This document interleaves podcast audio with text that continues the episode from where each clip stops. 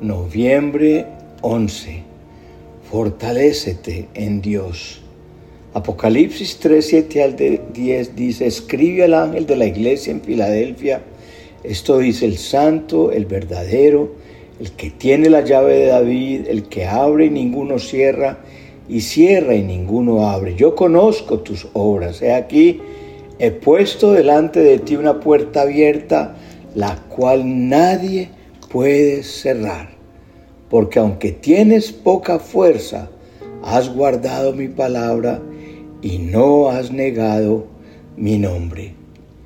Quiero motivarte hoy a que vuelvas a aceptar tu destino, a que renueves tu fuerza, que cobres un nuevo aliento y te renueves con la fidelidad de Dios, pues esta hará que vuelvas a emprender la carrera que ya comenzaste.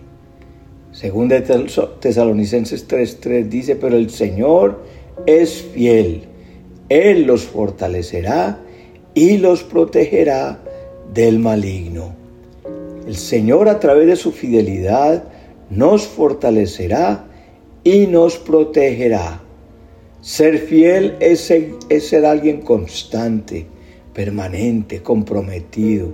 Y pienso que siendo el amor la característica que distingue a Dios, la fidelidad es otra de sus más importantes, pues pase lo que pase, Él se mantiene ahí, al lado nuestro, firme.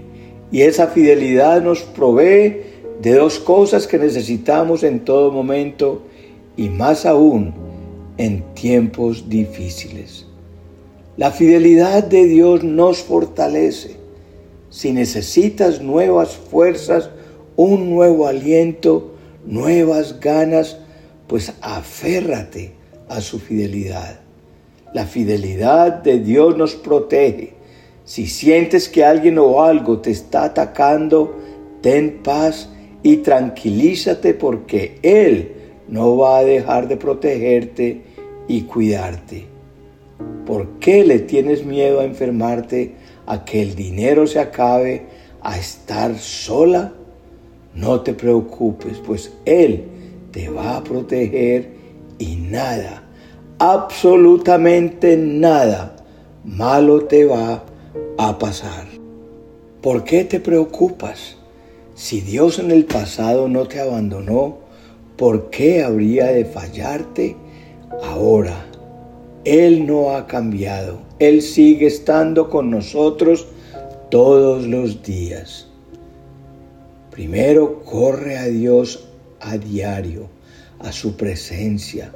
Fortalece tu vida meditando, orando, sirviendo.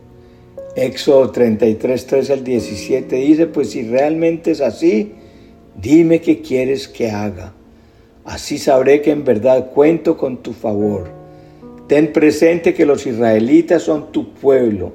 Yo mismo iré contigo y te daré descanso, respondió el Señor. O vas con todos nosotros, replicó Moisés, o mejor, no nos hagas salir de aquí. Si no vienes con nosotros, ¿cómo vamos a saber que somos tu pueblo? ¿Hace cuánto tus entrañas no se conmueven por estar y disfrutar de la presencia de Dios, quieres ser su amigo, contar con su favor, corre a su presencia. Tu vida debería estar llena de sonidos del cielo. Ten tu propia historia con Dios. Segundo, lucha con todas tus fuerzas. Segunda de Corintios 4 y 17 dice, pues Nuestras dificultades actuales son pequeñas y no durarán mucho tiempo, sin embargo, nos producen una gloria que durará para siempre y que es de mucho más peso que las dificultades. Las dificultades que experimentamos son pequeñas y momentáneas. La situación que estás atravesando no va a durar para siempre, te lo garantizo. Las estaciones siempre son temporales. La crisis es una estación, los problemas son una estación, pero esas dificultades van a producir en ti algo que nunca has visto. Recuerda que Dios puede hacer cualquier cosa, pero solo hace lo que declaras. Así que tengamos mucho cuidado con lo que marquemos en nuestra vida, porque esta estación es temporal. Te animo a que calles esas voces y a que domines esos sentimientos. Cuando se te acaben las palabras, adora a tu Dios.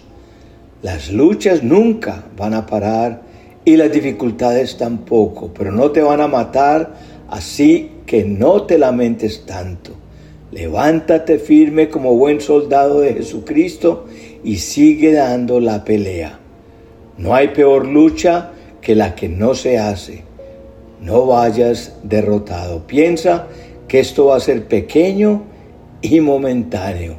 Dios está de tu parte estás agarrado de la mano de papá. Tercero, confía en que Dios cumplirá sus promesas. Isaías 42, 1 al 4 dice, Este es mi siervo a quien sostengo, mi escogido, en quien me deleito sobre él.